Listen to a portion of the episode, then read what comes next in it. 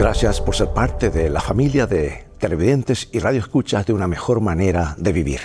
Hoy quiero hablarte acerca del ingenioso ejemplo que nos da una hormiga. Pero antes leamos lo que dice la palabra de Dios.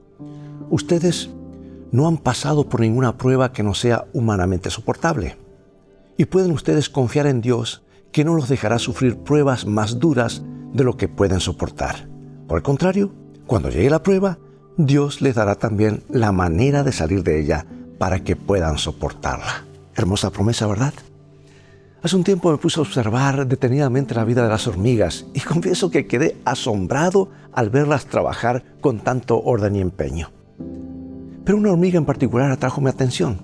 Negra y de tamaño mediano, la hormiga llevaba como carga una pajita que era por lo menos seis veces más larga que ella misma y después de avanzar casi un metro con semejante carga, llegó a una especie de grieta estrecha pero profunda, formada entre dos, entre dos grandes piedras. Probó cruzar de una manera y de otra, pero su esfuerzo fue en vano, hasta que por fin la hormiguita hizo lo insólito.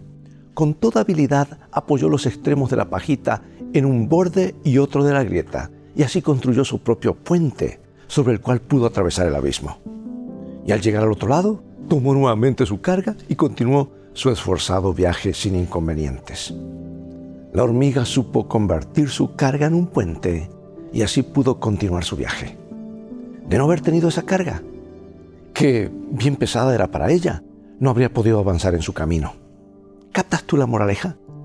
¿Cuántas veces nos quejamos por los problemas, las cargas y las pruebas que debemos soportar?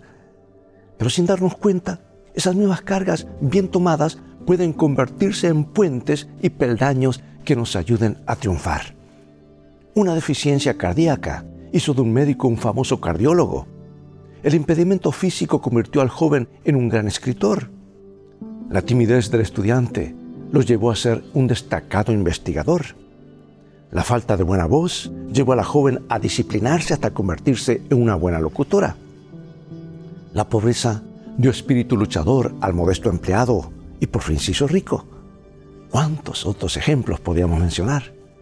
Todos para mostrar la misma verdad, que con frecuencia debemos padecer males para disfrutar luego de bienes mayores, que debemos llegar, llevar con valor nuestras cargas para luego convertirlas en puentes de éxito y prosperidad.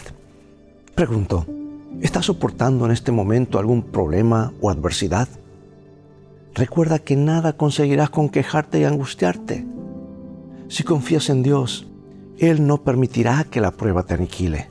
Más bien te dará fuerzas para seguir con valor y lograr mayores alturas. La promesa es, ustedes no han pasado por ninguna prueba que no sea humanamente soportable. Y, usted, pueden ustedes confiar en Dios, que no los dejará sufrir pruebas más duras de lo que pueden soportar. Por el contrario, cuando llegue la prueba, Dios les dará también la manera de salir de ella para que puedan soportarla.